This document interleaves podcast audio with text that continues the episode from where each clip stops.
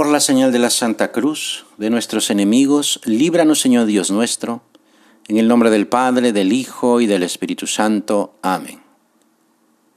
Señor mío y Dios mío, creo firmemente que estás aquí, que me ves, que me oyes. Te adoro con profunda reverencia. Te pido perdón de mis pecados y gracia para hacer con fruto este rato de oración. Madre mía Inmaculada, San José mi Padre y Señor, Ángel de mi guarda, interceded por mí. Una noche, Santo Domingo de Guzmán estaba a punto de entrar al oratorio para hacer un rato de oración, cuando por casualidad levantó los ojos y vio a tres hermosas damas que se le acercaban. Se arrodilló ante la dama principal y ella lo bendijo. Aunque Santo Domingo la reconoció, le rogó que le dijera su nombre. La señora respondió, Yo soy la que invocas todas las noches y cuando dices, Señora, abogada nuestra, vuelve a nosotros esos tus ojos misericordiosos, me arrodillo ante mi Hijo suplicándole que te proteja. Se trata de la oración salve, oración que desde hace muchos siglos todos los cristianos rezamos con fe a la Virgen, a quien reconocemos como reina. La realeza de María es una verdad consoladora para todos los hombres, especialmente cuando nos sentimos más necesitados de su ayuda y protección, de quien es Madre de Misericordia. La Iglesia nos invita a acudir a ella, nuestra Madre y nuestra Reina, en todas nuestras necesidades. Ser Madre de Dios y Madre nuestra es el fundamento sólido de la confianza en su intercesión, que es poderosa, y que nos anima y nos impulsa a levantarnos de nuestras caídas.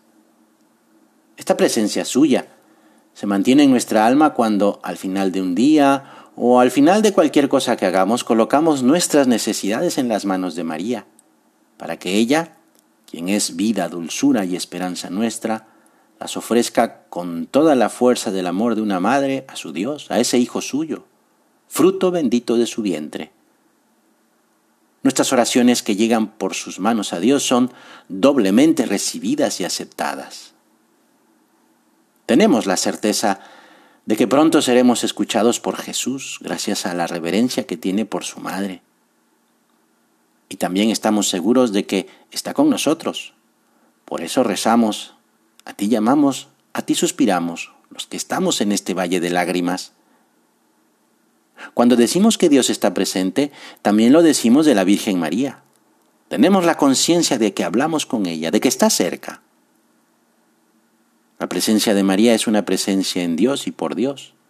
Presencia de fe, permanente presencia humana como la de Cristo, cercana, porque es nuestra madre, abogada nuestra. Ella sabe escuchar con atención lo que le decimos, nos mira con amor y con ternura. Por eso nos sabemos amados por María. Esta verdad nos hace florecer. Cuando la persona amada experimenta que es amada, cuando nos damos cuenta de esa mirada tierna de la Virgen, nos invade una especie de sonrojo y sobre todo una profunda alegría que nos anima a sacar de cada uno lo mejor de sí. Entonces, pasamos de la necesidad, de la indigencia, a vivir ese amor de correspondencia hacia Dios y también a los demás. Aun cuando vivimos en este valle de lágrimas, en el destierro, la Virgen nos acerca al amor de su Hijo. En tiempos de dificultad, de prueba, de oscuridad, la vemos a ella como un modelo de confianza en Dios que quiere siempre y solamente nuestro bien.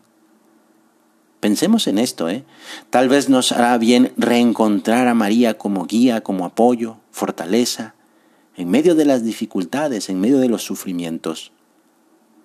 Vamos a buscar siempre la protección de la Virgen, pero de una manera especial si el Señor permite tentaciones más difíciles, cuando parece que nos faltan las fuerzas si se nos hace más difícil el camino o cuando somos más conscientes de los defectos o, limitaciones que tenemos. Decía un obispo santo, así como cuando brilla la aurora es señal de que ya va a aparecer el sol, cuando se siente a María es señal de que Cristo está cerca. María conduce a Cristo, es su razón de ser, como en nuestras noches la luna. La luna no es más que una inmensa piedra, piedra muerta, pero cuando el sol la ilumina y esa piedra inmensa refleja sobre la tierra, que bella aparece la luz de la luna. Esa es María.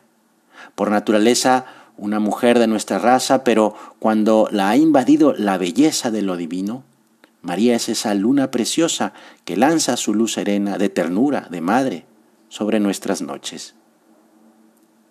Ella es María, la del dulce nombre. Un nombre cargado de divinas dulzuras, como asegura San Alfonso María de Ligorio. Nombre que sabe a mieles y deja en el alma alegría y fervor. María, por medio de la que así es llamada, nos han venido todos los bienes. Otro santo decía que puesto que el nombre es símbolo e identidad de la persona, invocar el nombre de María equivale a confiar en su poder para nuestra ayuda.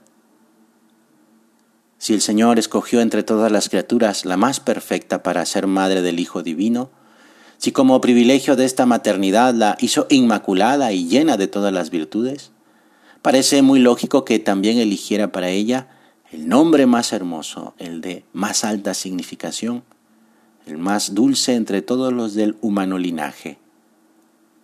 Por eso decimos con todo el corazón, oh clemente, oh piadosa, oh dulce Virgen María, ruega por nosotros para que seamos dignos de alcanzar las promesas de Cristo. Amén.